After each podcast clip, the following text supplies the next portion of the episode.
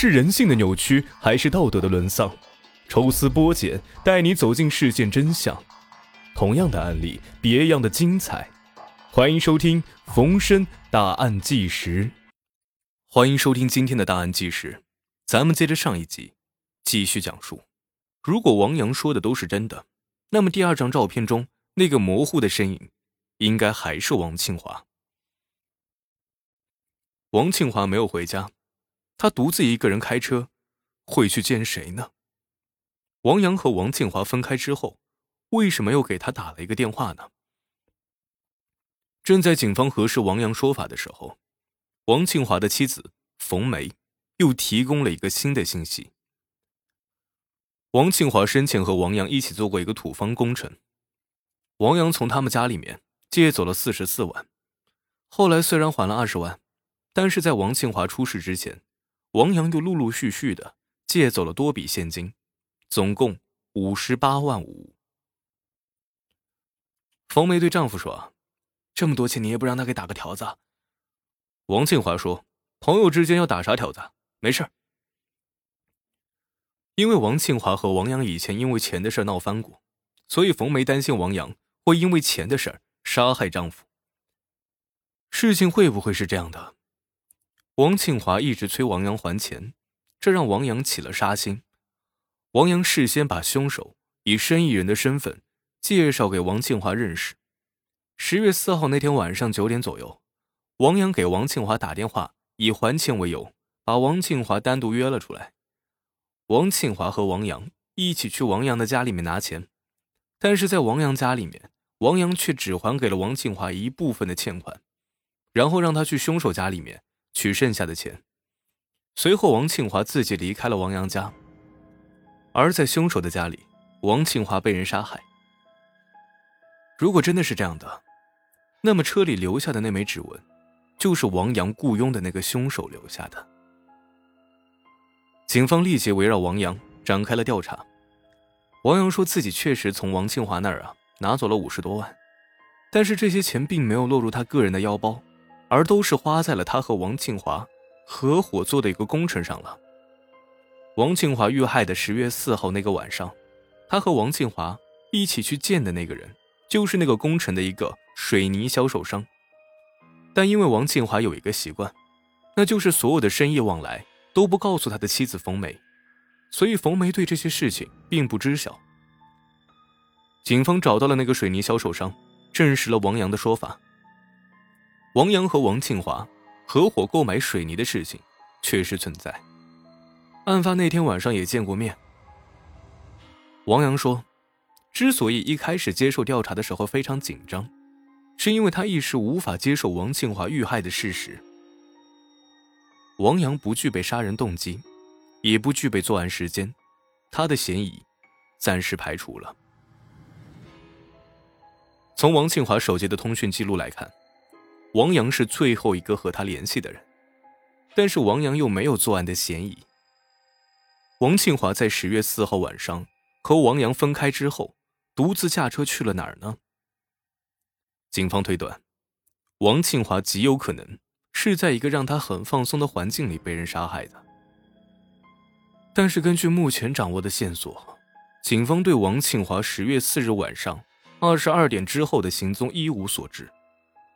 那么，怎么才能在王庆华复杂的社会关系中，找出有用的信息，让警方找出那个最后见到王庆华的人呢？虽然王阳不是那天晚上最后一个见到王庆华的人，但是他却给警方提供了一个线索。王阳说，那天晚上，王庆华和他分手之后，很有可能去了一个女人家。王庆华这几年因为养车搞运输，确实赚了不少钱，而且王庆华很好色。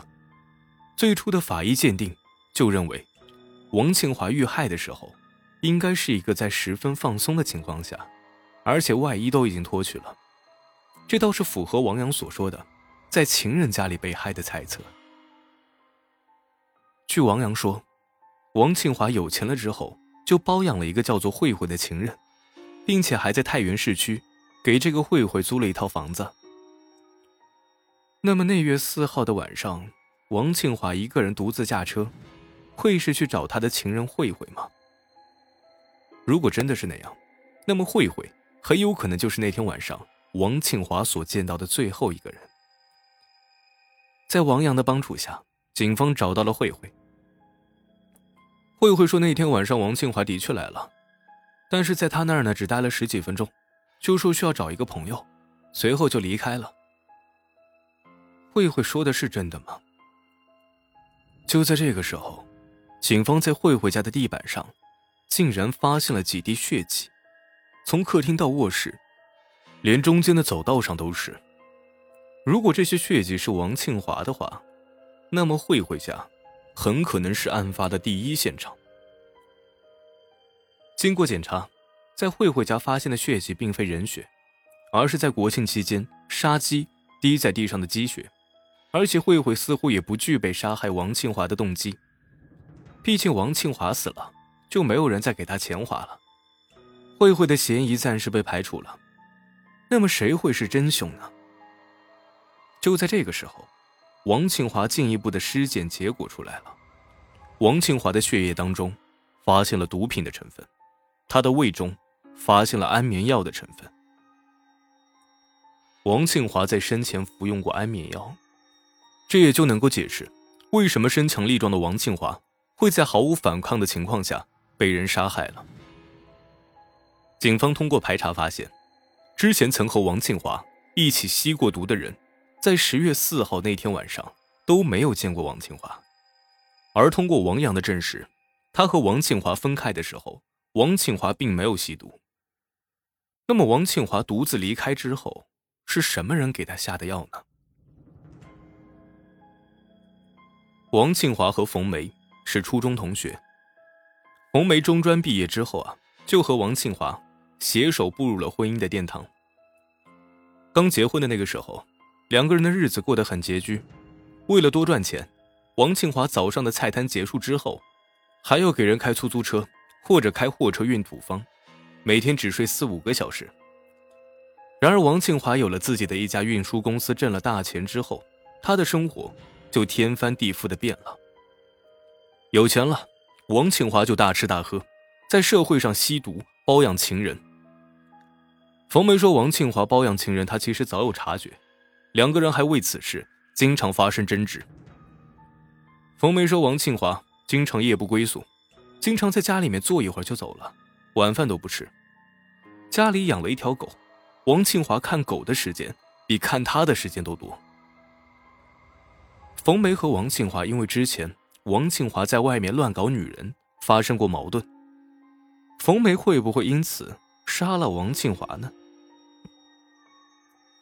这个时候，负责查找王庆华死亡当天行动轨迹的侦查员得到了一个消息：在十月五号凌晨两点的时候，王庆华的本田轿车再一次出现在柴村的一个加油站。加油站的服务人员反映，那天晚上凌晨有人要加油，车牌是三个六的炸弹号比较少见，车上坐着一男一女。在凌晨两点的时候，王庆华应该已经遇害了。而且这个时候，他的车牌也已经被人改成了晋 A GN 六六六。那么坐在车里的一男一女会是谁呢？由于时间过去的太久，加油站里的人已经回忆不起这两个人的体貌特征了。更为不巧的是，加油站里的监控录像当天正好出现了故障，并没有拍下那一男一女的画面。那冯梅会是凶手吗？